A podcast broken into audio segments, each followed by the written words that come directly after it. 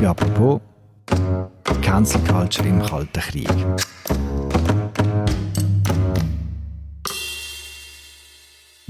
Es hat nicht mehr gebraucht als eine Reise in die Sowjetunion und aus einer unbescholtenen Heimatdichterin ist eine Aussetzung geworden.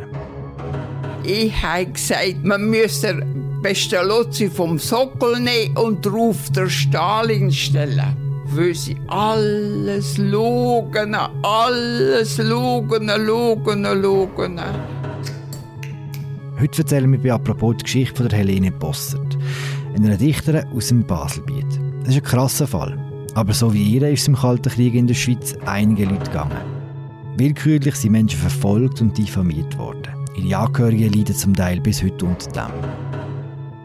Aufgeschrieben hat die Geschichte mein Kollege Alan Cassidy. Mein Name ist Philipp Loser und das ist eine neue Folge von «Apropos» im täglichen Podcast vom Tagesanzeiger und der Redaktion der Media. Alan, du kommst aus dem Dorf, wo Helene Bosset lang gelebt hat, lernt man in Sissach in der Schule ihre Gedichte auswendig? Also ich habe die nicht auswendig gelernt.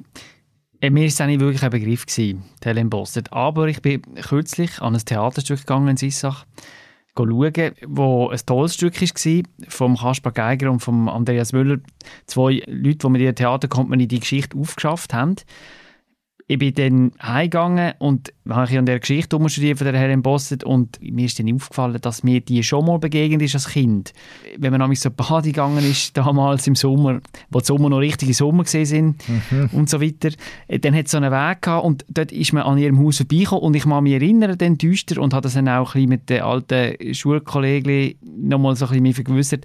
Man hat damals schon Tuscheln gehabt und, und geschwätzt. Dort war die Frau, gewesen, die ist dann oft vorne ausgestanden im Garten das sind so Erinnerungen, die ich schon noch hatte. Aber die ganze Story, das habe ich alles nicht mehr gewusst.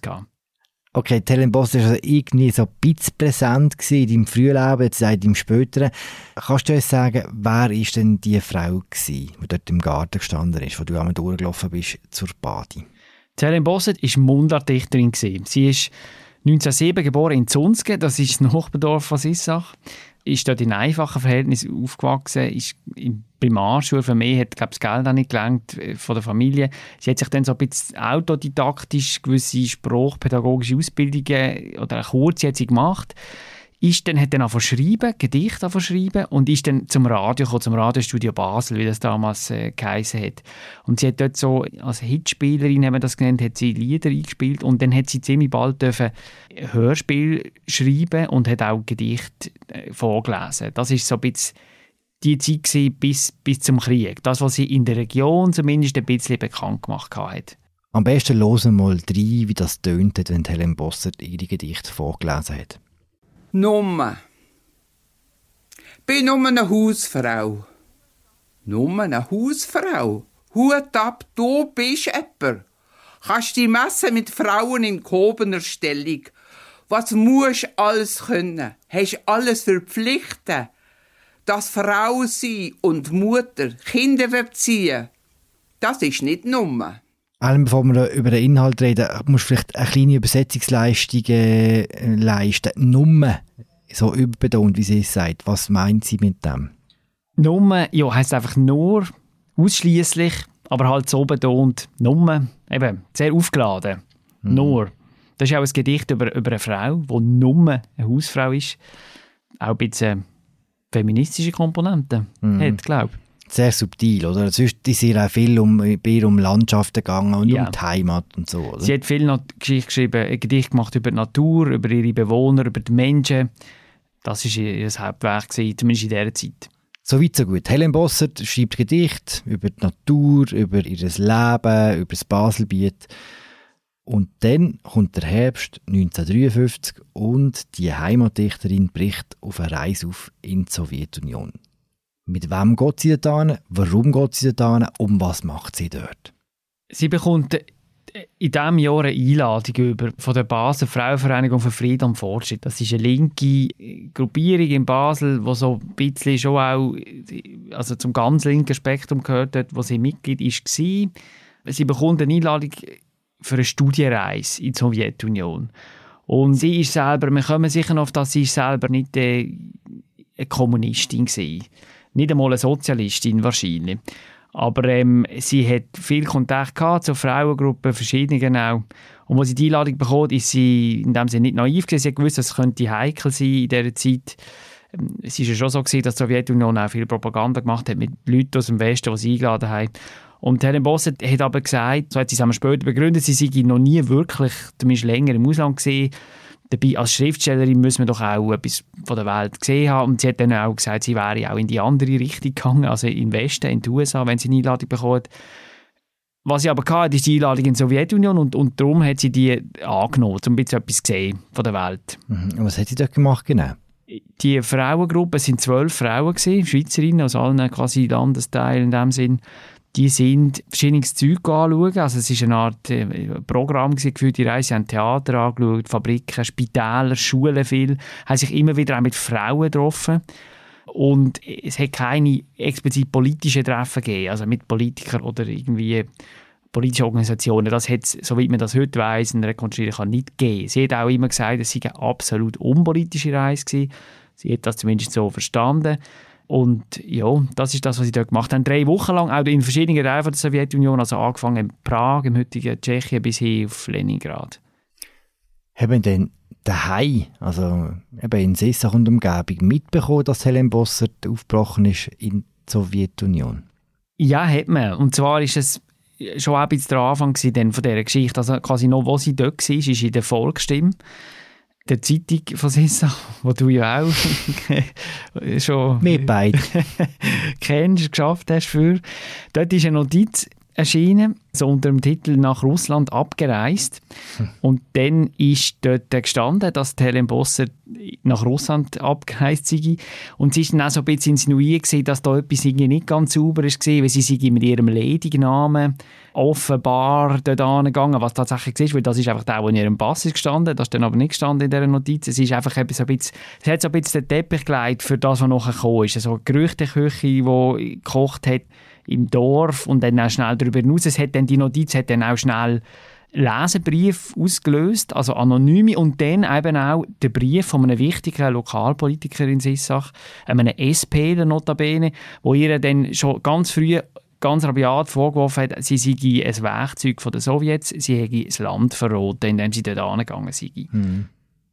Das heisst, sie kommt zurück und in Sissach brennt der Baum. Ja, das, ja, so ist es gesehen. Sie ist in Sachen am Bahnhof, jetzt später mal beschrieben und hat dort schon irgendwie gemerkt, dass etwas nicht stimmt. Es hat sich halt dann rasch, aus, rasch ausgeweitet. Also auch andere Lokalmedien, Zeitungen, damals hat es ja noch recht viel gegeben, die sind dann auf das aufgekommen, die Politik auch. Und, und haben dann diverse Aspekte von dieser Reise auch skandalisieren. Unter anderem ist sie, eines von den Treffen hat sie in der Baselbietertracht hat sie dort angehabt, und das hat man auch schlimm gefunden. Mhm, wieso? Ich glaube also im Sinne von, ja, das missbraucht man nicht im Ausland. Eben ist auch eine Art Land, das, wenn nicht Verräter ist, dann zumindest ein haltiges Verhalten, das daneben ist, was ich nicht gehört. Und, und eben, das ist dann aber nicht einfach bei Geschwätz geblieben oder bei bösen Zeitungsberichten, sondern es hat schon handfeste Konsequenzen gehabt. Also die Bundesanwaltschaft, die hat vorher schon mal ihren Mann überwachen weil der ist in Gewerkschaften war und schon in so kommunistischen Kreisen hat er Kontakt gehabt. Sie haben den Silo bespitzeln und sie hat dann Fische gekriegt. Hm. Hat es auch berufliche Konsequenzen gehabt für sie? Ja, wie man nachher dann gemerkt hat, eben die BA und, und, und gewisse andere Behörden haben dann auch von Druck gemacht, zum Beispiel aufs Radio, das Radiostudio Basel, das sie auch geschafft hat und eigentlich die dazu drängt, Helen Bosse zu entlassen. Und das ist dann auch passiert. Sie hat eine Art auch Auftrittsverbot, also nie explizit ausgesprochen, aber sie hat dann keine Einladung mehr bekommen, zum Beispiel an der Volksschule, wo sie ja immer als Vorleserin ist viel gegangen, auftreten, hat sie auch nicht mehr gehen Sie ist auch sonst von Veranstaltungen nicht mehr eingeladen worden, auch als Schriftstellerin nicht mehr. Das hat wirklich auch eine gesellschaftliche Ächtung gegeben. Das kann man ihrer Korrespondenz entnehmen und, und auch dem, was ja, ihr Sohn auch heute noch sagt. Also das ist, glaube in alle Bereiche hat sich das ausgeweitet. Und trotzdem ist sie Zissach geblieben? Ja, trotz einer Verletztheit und auch einem grossen Frust hat er mal geschrieben, es sei in all den Jahren noch, noch immer ein Schatten über allem gelegen. Es hat sie auch sehr persönlich wirklich getroffen. Und ihr Sohn hat mir auch gesagt, mit dem habe ich geredet, dass sie nie über das hinweggekommen ist auch.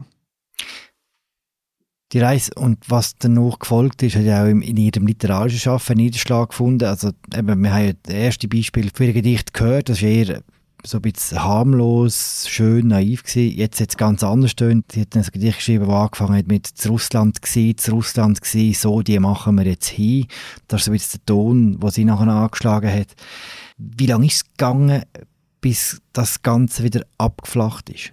Bis sie auch rehabilitiert worden ist? Also das alles ist schon sehr lang gegangen. Eben, drei selber 53 und nachher, so hat mir ihren Sohn beschrieben, ist es ein bisschen abgeflacht, kurzzeit. Und dann 56 war ja der Ungarn-Aufstand gewesen. Da sind ganz viele Ungarn, Flüchtlinge von den Kommunisten in die Schweiz gekommen. Und dann hat es nochmal quasi auch eine also Solidarisierung gegeben mit den Flüchtlingen, aber auch nochmal ein grosses Anschwellen von dem ganzen Antikommunismus. Und dann äh, hat das dann nochmal nachgehalten. Also sie hat dann, es ist dann schon lang angehalten, die Zeit auch, wo sie ein bisschen wirklich geächtet wurde. Und dann hat es Später dann in den 70er eine Art, ja, hat es erste Schritt gegeben, so ein bisschen zu einer Rehabilitierungsradio, hat sie dann porträtiert und auch erwähnt, dass sie die Stelle verloren hat. Sie hat dann dürfen Gedichte herausgeben, die, die unterstützt wurden und vor allem hat sie dann 1988 vom Kanton Basel-Land den Kulturpreis bekommen. Und das ist schon die Idee gewesen, zumindest die kulturelle Dimension von ihrem Leben, von ihrem Arbeiten zu würdigen. Aber man muss auch sagen, es hat noch 1999 im Kantonsparlament auch eine Forderung, einen Vorstoß von einem Parlamentarier, der gefordert hat, dass man sich entschuldigen soll, also der Kanton. Und da ist zum Beispiel nie angekommen, der Vorstoß. Also so zumindest sehen es auch die Leute, die diesen Fall jetzt aufschaffen, dass da eine richtige Rehabilitation noch nicht erfolgt ist. Sie selber wieder mal darüber geschwätzt, als 90-Jährige, wie sie das erlebt hätte, auch die Debatte im Landrat. Komm, los, nicht das rein. Wegen mir haben sie eine Stunde lang eine Sitzung gehabt. Das ist noch nie passiert. Wegen nichts und wieder nichts. Ja, also gut und so. Und ich selbst gesagt, also das hat der Pfarrer Manns gesagt, ich habe gesagt, man müsse beste Lotzi vom Sockel nehmen und drauf der Stalin stellen. Wer hat das gesagt? Wer hat das gesagt? Ja, ich habe also man noch wüsste. Dann ist das Telefon gegangen und er hat natürlich nicht mehr weiter geschwätzt. Nicht. Hat es ja auch nicht gesagt. Dann habe ich ihm geschrieben, er soll so gut so mit dem Mann zu mir kommen, soll vor mir soll er den Eid ablegen bis auf den heutigen Tag kein Wort mehr gehört. Da hört man schon sehr viel Bitterkeit auch und die Frage, die sich jetzt stellt, ist auch äh, folgende, oder? Da passiert so etwas, dass aus, aus Hörensagen und aus Geschnur am Schluss so Konsequenzen für einen Menschen dastehen. Ist das nie auch aufgearbeitet worden, weißt von denen, die das am Schluss veranlasst haben, oder wo, wo man nachher sagt, hey, da ist wirklich etwas total falsch gelaufen? Ja, eben, in dem Fall ist man eigentlich immer noch dran. Es ist lange nichts passiert, jetzt fängt es wieder an. Und ich glaube insgesamt, wenn man einen Schritt zurücknimmt, dass in der Schweiz eine besonders ausgeprägte Stimmung gegenüber echten und auch vermeintlichen Kommunisten geherrscht hat, das ist eigentlich bekannt, oder? Also mehr als in anderen Ländern. Der Dürrematt hat selber mal das genannt, den Stammestanz der Schweizer, dass man immer in überall den Kommunist sieht. Im Fall von der Helen Bosse muss man vielleicht noch sagen, ist es einfach noch besonders ein bisschen absurd, weil sie ist gläubige Christin war. Sie hat sich in der reformierten Kirche sehr engagiert ist in der bürgerlichen Welt quasi recht verankert gewesen. Also das ist eben auch ihre ganze Herkunft aus so einem bäuerlichen, kleinbäuerlichen Milieu. Also das ist jetzt nicht, die hat das Zerrbild von der kommunistischen Agitatorin, die dann nachher zum Teil wirklich zeichnen wurde, also in keiner Art und Weise erfüllt, oder? Und das zeigt vielleicht auch, dass man damals wirklich gewisse Kreise, übrigens eben auch die SP, die einen rabiaten Antikommunismus verfolgt hat zum Teil, das ist einfach zum Teil, hat das dann eben auch Leute erfasst, wo man muss sagen, ist das im Nachhinein wirklich das ein bisschen grotesk. Mhm. Also ihre Geschichte und vor allem wie die Behörden auf ihre Reise reagiert haben am Schluss, ist schon ein bisschen exemplarisch für die Zeit des Kalten Krieges. Ja, vielleicht besonders krass, ja. Aber eben die, die Paranoia, die man auch hatte, die hat sicher äh, die hat auch andere Kulturschaffende getroffen, andere Politiker, selbst Sportler, oder, wo, wo irgendwelche Kontakte haben. Also alles, was mit irgendwie Anführungszeichen Friedensbewegung zugehört, ist, ist ja sehr schnell im Generalverdacht gestanden. Also das ist, äh, ja, das, das ist auch ein Teil von der Schweizer Erfahrung mit dem Kalten Krieg. Du hast den Sohn erwähnt von ihr, du hast mit ihm auch geredet für, für die Text. Wie geht es denn dann mit dieser Geschichte? Ich glaube, ihm geht es immer noch sehr nahe. Ich habe am Anfang eben erwähnt, das Theaterstück, das quasi auch viel ins Rollen gebracht hat. Auch selber war Sorteur, hat dort so einen Archivraum betreut mit Briefen, Korrespondenz und anderen Sachen aus aus dem Werk, also aus dem Nachlass von seiner Mutter. Aber selber, er hat mir gesagt, ein Theaterstück, das ist dann filmisch aufgeführt worden, er ist dort nie reingegangen. Das hat er nicht geschafft, hat er gesagt. Äh, das ging ihm zu nahe. Doch haben wir zu viel wieder rauf. Auch aus seiner Kindheit, aus seiner Jugend. Und äh, ja, ich glaube, man kann das glaube auch nachvollziehen, wenn man sieht, was seiner Mutter widerfahren ist, zumindest wie er es erlebt hat. Er selber wohnt heute auch nicht mehr in der Region, also er wohnt, er wohnt schon lange in Genf und ja, ich denke, ähm, man sieht an dem auch, dass eben so Sachen können lang nachwirken können. Mhm. Hat sich die Heimatregion für Helen Boss, hat sich Sissach mit ihrer Heimatdichterin versöhnt? Also ich glaube, der Wort ist einfach, wenn ich jetzt mich selber zum Maßstab nehme, es ist vielen, ist sie einfach gar kein Begriff mehr. Sicher ältere Leute, oder? Aber und auch in dem Theaterstück, das ist schon interessant gewesen, im Publikum, es hat dann auch eine Petition gegeben, wo die Leute unterschrieben haben, wo fordert, dass ein Platz oder eine Strasse nach ihr benannt wird. Das ist so quasi ein Versuch, sie quasi in Erinnerung zu behalten oder sie wieder in Erinnerung zu rücken. Und das haben viele Leute auch unterschrieben und das ist sehr, also es ist den Leuten, mein Eindruck ist, es ist den Leuten nachgegangen, aber eben das sind dann die Leute, die das Theaterstück sehen, Ich glaube, in einer breiteren Öffentlichkeit, auch im Kanton, ist es wahrscheinlich jüngeren Leuten zumindest kein Begriff mehr. Aber es wird spannend sein zu schauen, was jetzt die Aktivitäten, die jetzt im Gang sind, ob die etwas auslösen. Hm. Vielleicht muss man ja gleich irgendwann als Seesacher-Schüler und als Seesacher-Schülerin ein Gedicht für ihre auswendig lernen. Äh, vielleicht, ja, vielleicht. und dann äh, tragen wir es vielleicht auch mal vor. Danke für das Gespräch, Helen. Danke dir. Das war sie, unsere aktuelle Folge von «Apropos» im täglichen Podcast vom Tagesanzeiger und Redaktion Tamedia. Klickt noch nicht weg. Es kommt noch eine Bonusfolge mit uns, dem Alex, der Andrina, der Eleanor und dem Giacomo. Wir stellen den Chefredaktoren vom Tagi, den Priska Amstutz und dem Mario Stäuble, unsere Fragen. Welche das sind und wieso wir das überhaupt machen, erfahren ihr in der Bonusfolge. Bis gerade. Die Bonusfolge ich allen wärmstens ans Herz legen und sage, ja, bis bald. Das ist es diese Woche mit äh, «Apropos». Wir werden äh, produziert von der Laura Bachmann und der Vivienne Kuster. Moderation Philipp Loser und Mirja Gabatuller. Bis bald in der Bonusfolge. Bis bald wieder bei «Apropos». Ciao zusammen.